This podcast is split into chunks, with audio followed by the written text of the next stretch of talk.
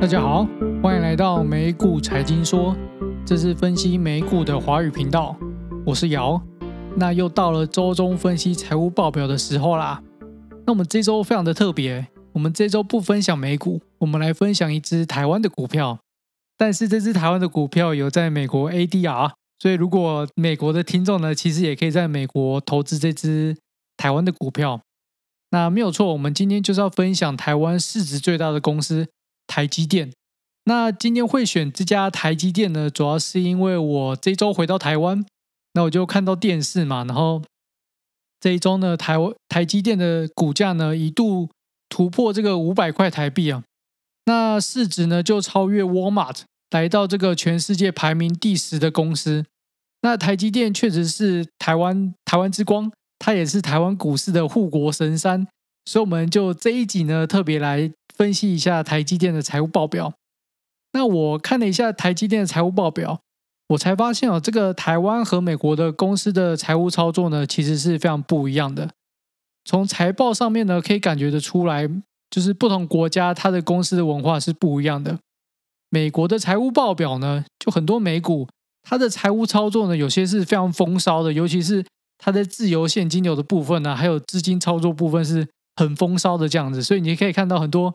美股它就算就是营收不好，或者是获利不好，它也是可以股价涨得不错。那台积电呢，或者是鸿海啊这些台湾公司的财务报表呢，它基本上财务操作呢都比较是属于中规中矩的。那也可以看出，就是台积电在过去的财务操作呢，基本上都是一步一脚印的，它不断的去对未来去进行投资，去增加它的固定资产的投资。那我们等一下就会来分析这个台积电中规中矩的财务操作。那介绍台积电之前呢，我们也是先来介绍一下这个台积电它主要的呃技术跟业务。那我们知道台积电它的全名就是台湾积体电路公司。那台积电它主要就是做半导体制程，所以在半导体的制程技术上面呢，大家或许有听过一个非常熟悉的定律，叫做摩尔定律。那摩尔定律呢，是这个 Intel 的创始人 Golden Moore 所提出来的。那这个定律呢，主要是说在晶片上面的机体电路呢，大约每十八个月呢就会翻倍。OK，这边听起来可能会有点懵哦。那这边我们简单来说，或者是比较通俗的说法呢，就是晶片的效能呢，每十八个月呢就会翻倍。OK，那晶片的效能呢，它为什么能够翻倍？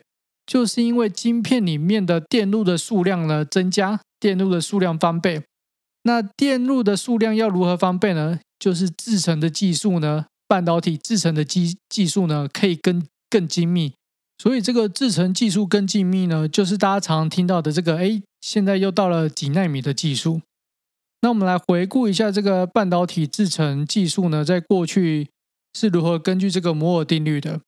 首先，一开始在一九八七年的时候呢，这时候主要是三微米的技术，OK，还没有到奈米哦。在一九八七年的时候，主要是微米的技术。那到了十年过后呢，到了一九九八年之后呢，这时候呢，半导体的制程技术呢，诶，已经成长非常快了，已经到零点一八微米。那经过了六年呢，到了二零零四，呃，到了二零零四年的时候呢。这时候的制程技术呢，已经缩小到一半，到了九十纳米的呃技术，所以这时候已经开始用纳米去去计算这个制程技术了。那在过了四年之后呢，到了二零零八年的时候呢，这时候技制程的技术呢，再缩小到一半哦，这时候就来到了四十纳米。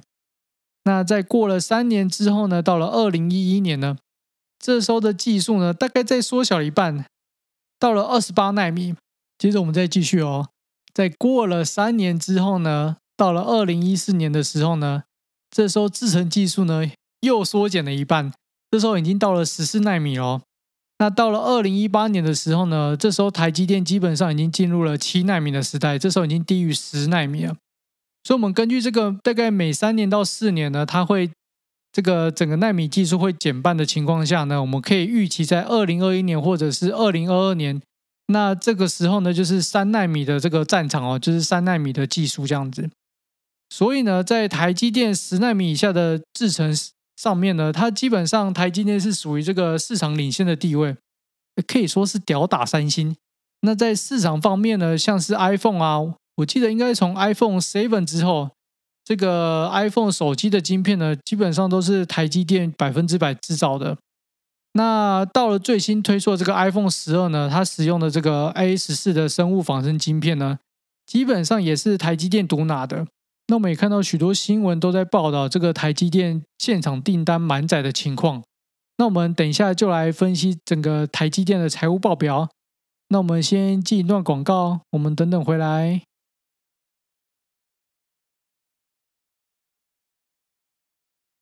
欢迎回到美股财经说，那我们就来看一下台积电的财务报表。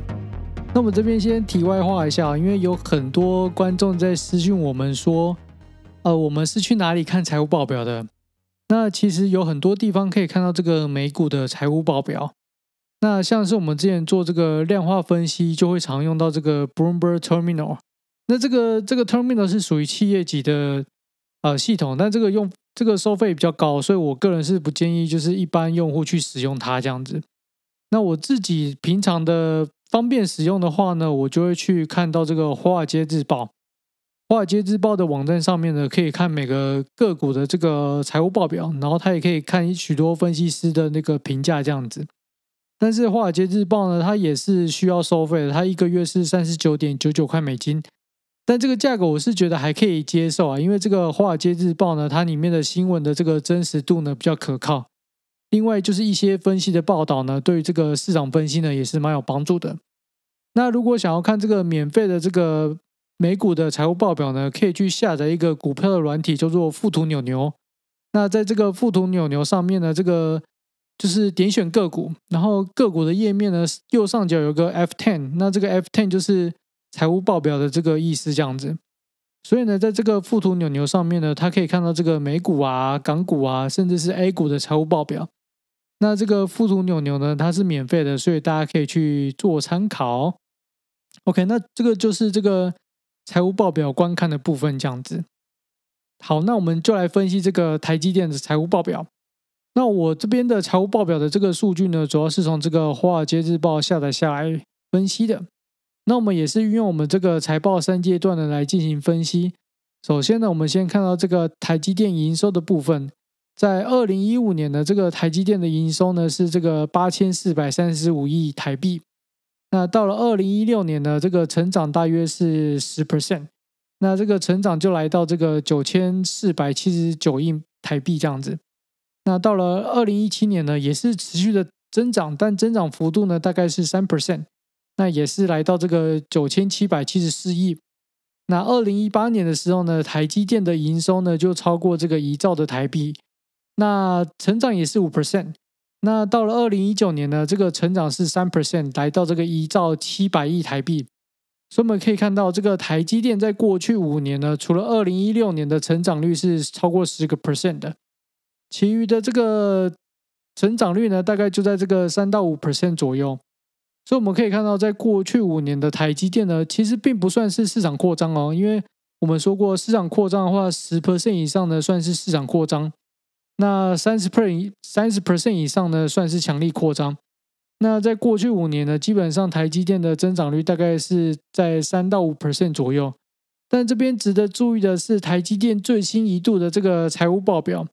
的季营收的成长率呢，大概是有来到十四 percent 哦，所以目前预估这个台积电在整年二零二零年的营收成长率呢，是有望突破十 percent 的。那这个对于这个这个突破十 percent 就算是这个市场扩张了。OK，那我们接下来就来看到这个获利的部分了。那台积电呢，在二零一五年的 EPS 的获利呢是十一点八二块，到了二零一六年呢。这个 EPS 的增长呢，来到了这个十二点八九。二零一七年呢，EPS 它持续的上涨哦，来到了这个十三块，十三点二三。到了二零一八年呢，EPS 来到了这个十三点五四，一直到了二零一九年呢，这个台积电的这个 EPS 呢，才有小幅度的下滑，来到这个十三点三二块。所以我们可以看到，这个台积电在二零一五年呢到二零一八年呢，它的 EPS 基本上都是不断的攀高哦。到了二零一九年才有小幅度的下滑。那我们这边有个重点呢，我们这边需要提一下啊。我们之前说到，我们看每股获利的部分呢，其实有赚就好。那最好的话呢，就是企业开始转亏为盈。但是这边特别的注意一下哦，台股呢要看获利的增长率哦。那为什么突然这么说呢？这边有个很重要的地方，就是这个 EPS。那 EPS 的公式呢，其实是相当简单的哦，就是将公司所有获利呢除以股票的数量。所以这个 EPS 的高低其实是由两个因素所组成的。第一个就是公司的获利，那当然就是这个获利在分子嘛，所以获利越高的话呢，整体的 EPS 就越高。但是呢，还有另外一个影响的因素哦，那就是整个股票的数量。那股票的数量在分母，所以当我这时候公司增资，这时候股票的数量增加的时候呢，分母增大，所以整个 EPS 会下降哦。那相反的，如果我今天公司减资，呃，股票数量下降，像是呃公司进行股票回购之类的，那这时候 EPS 就会上升。所以呢，就是 EPS 它其实是由两个因素所组成的哦，就是呃公司的获利跟这个公司的股票的数量这样子。所以呢，就是如果如果我们要比较这个 EPS 在过去还有现在它不同的这个呃 EPS 的话呢，那最好就是。在分母同样的情况下呢，这个比较才有意义。OK，哎，那我们这边来举个例子哦。呃，比如说我今天这家公司我进行增资好了，那我进行增资之后呢，我公司的股数增加，这时候呢，如果获利相同的情况下面呢，哎，那我的 EPS 就会减少。那照理说呢，EPS 减少的情况下呢，啊，我的股价应该会下跌才对哦。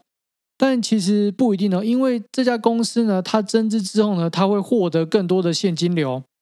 那获得现金流之后呢，公司呢有可能去拿这个资金呢去，比如说去偿还债务，去改善公司的财务状况，或者呢，公司拿资金呢去做固定资产的投资，去增加未来的报酬率。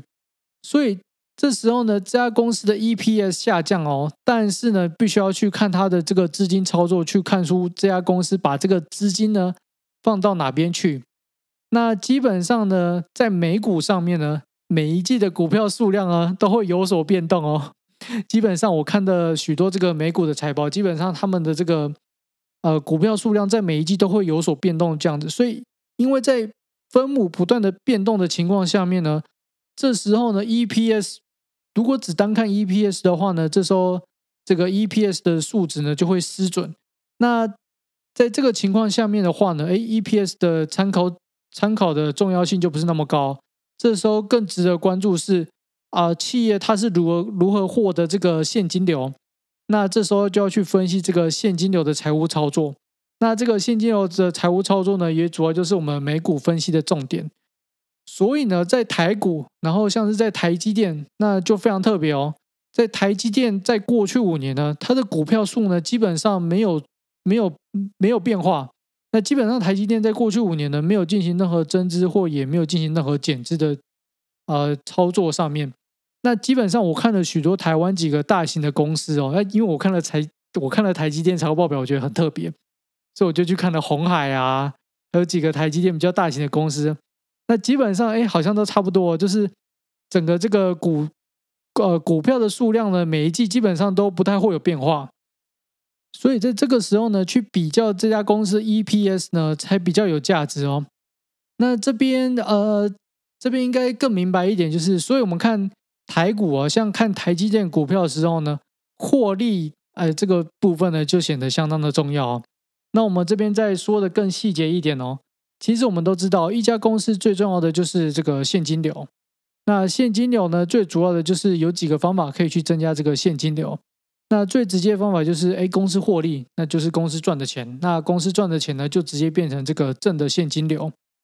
那第二个呢，就是公司发行长期债务，或者是跟银行进行贷款。那这个主要就是债务的提升。那第三个呢，就是发行股票，那股票的增资。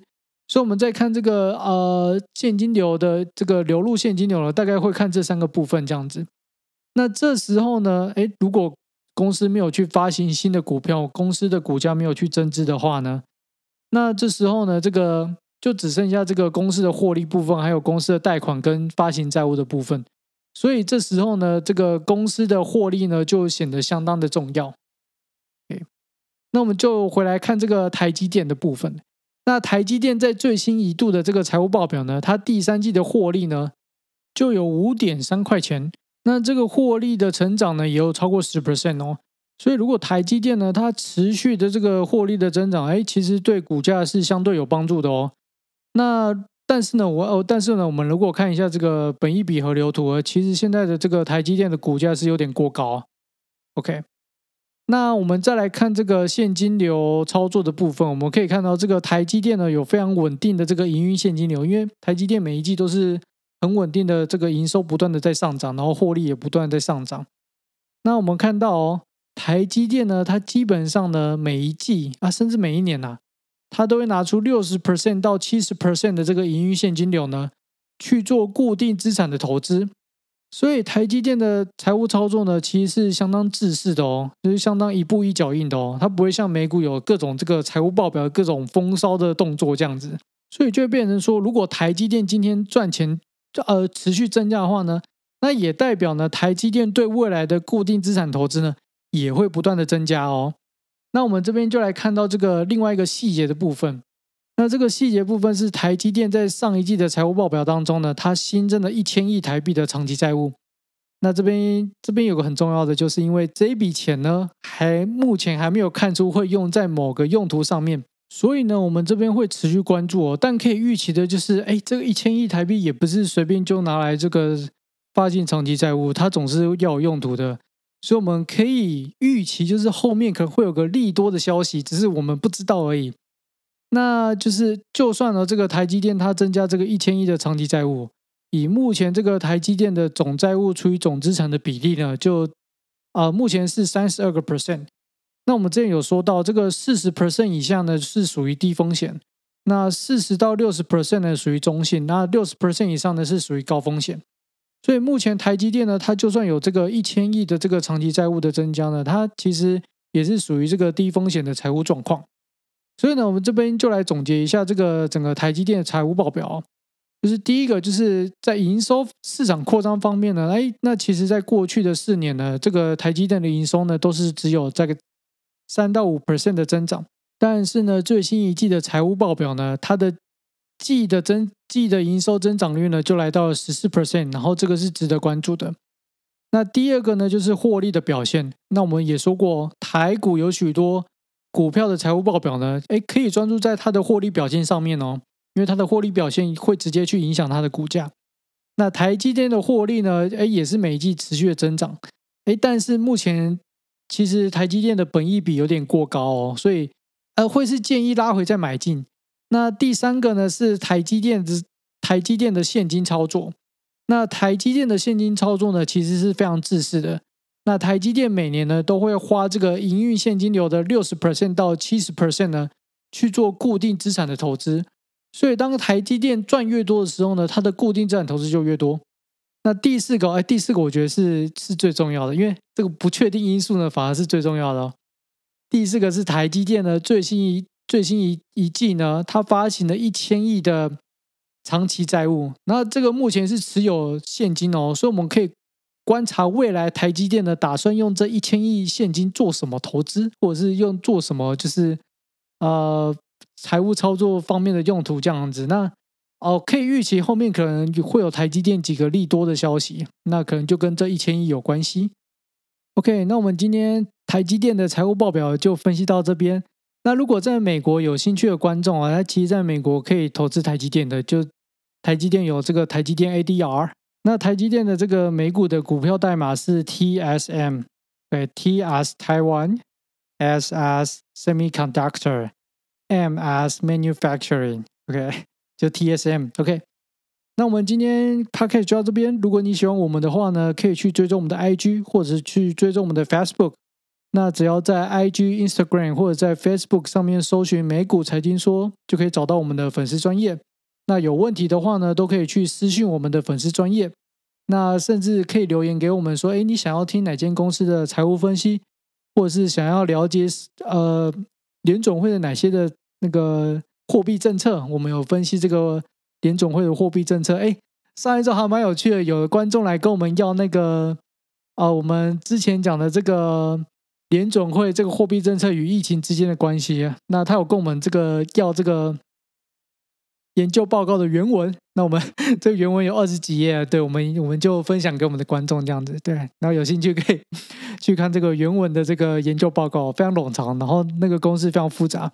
那如果看这个报告有问题的话呢，随时随时都可以跟我们讨论，我们会请我们的博士专门来跟你讲解，但但讲解可能要讲英文的，OK。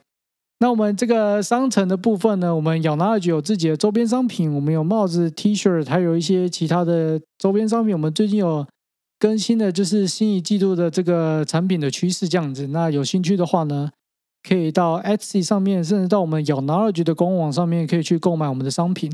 那我们商品最新一季呢，我们有放几个复古风的产品上去，对，大家可以去看看，我觉得还蛮有趣的。那我们自己的呃主要业务是我们有提供这个量化分析，我们有提供这个呃量化的演算法。那我们有两个产品，第一个是 SPY，第二个是 Bitcoin。那如果有兴趣或有兴趣的话呢，我们有提供三十天的免费试用。那我们今天的 Podcast 就到这边，那我们下个 Podcast 见喽，拜拜。